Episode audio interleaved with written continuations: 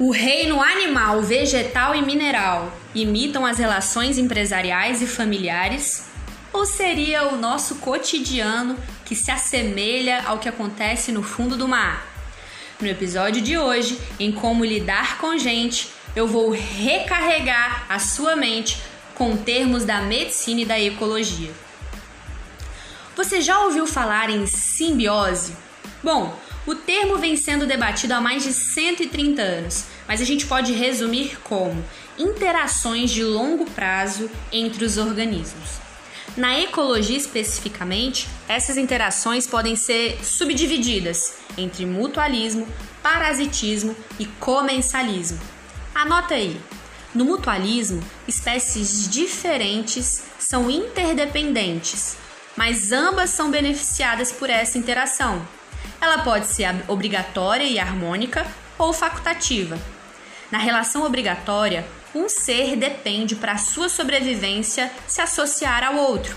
Acontece, por exemplo, com as algas e os fungos ao se associarem e formarem o líquen. Um beneficia o outro e um depende do outro para sobreviver. No mutualismo facultativo, essa relação benéfica se mantém, mas os participantes podem tomar a decisão de viver independentemente um do outro. Isso acontece com o caranguejo e com a anêmona, por exemplo. No parasitismo, parasita significa ao lado para ter alimentos. Para vem do grego, junto. Citos, alimento.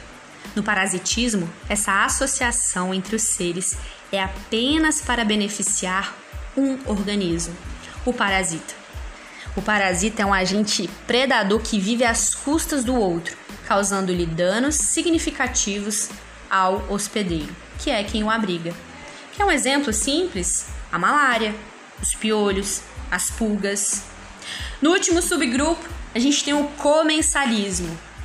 Nessa relação, ambos obtêm alimentos e outros benefícios recíprocos, sem prejudicar um ao outro. A espécie comensal, que é quem se beneficia da associação, pode obter nutrientes, abrigo e locomoção sem prejudicar o seu anfitrião.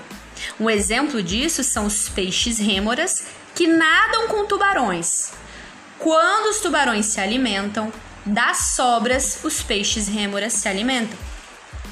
Quando sugamos a geladeira para suprir as nossas gulas, quando fazemos compras compulsivas no silêncio da madrugada, ou quando eu descarrego os meus erros em alguém, ou até mesmo quando eu só nego meus impostos daqueles pequenos, pequenos milhares de reais.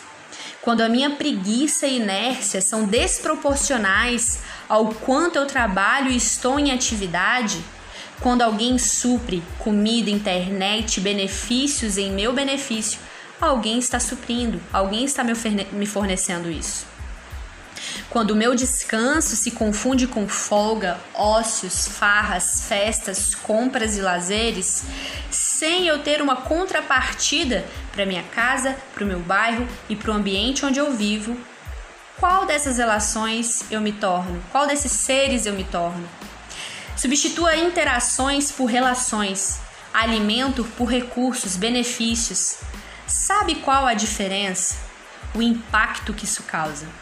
Na minha casa, se eu sou, se eu atuo como um parasita, o comensal, ou de forma mútua, o impacto vai ser naquele ambiente, com as pessoas que coabitam comigo, ou no máximo eu prejudico a mim mesmo. Acontece que quando você vai para o mercado de trabalho, esse ambiente se expande, e quando você trabalha no governo ou em grandes empresas de escala global, o seu impacto é maior ainda. E nós estamos sugando o que do outro? Não ache que o seu hábito vai ser diferente nesses ambientes. Você pode até tentar fingir, mas o tempo vai mostrar sua energia simbiótica. E nós estamos sendo o que? Caranguejos, piolhos ou tubarões?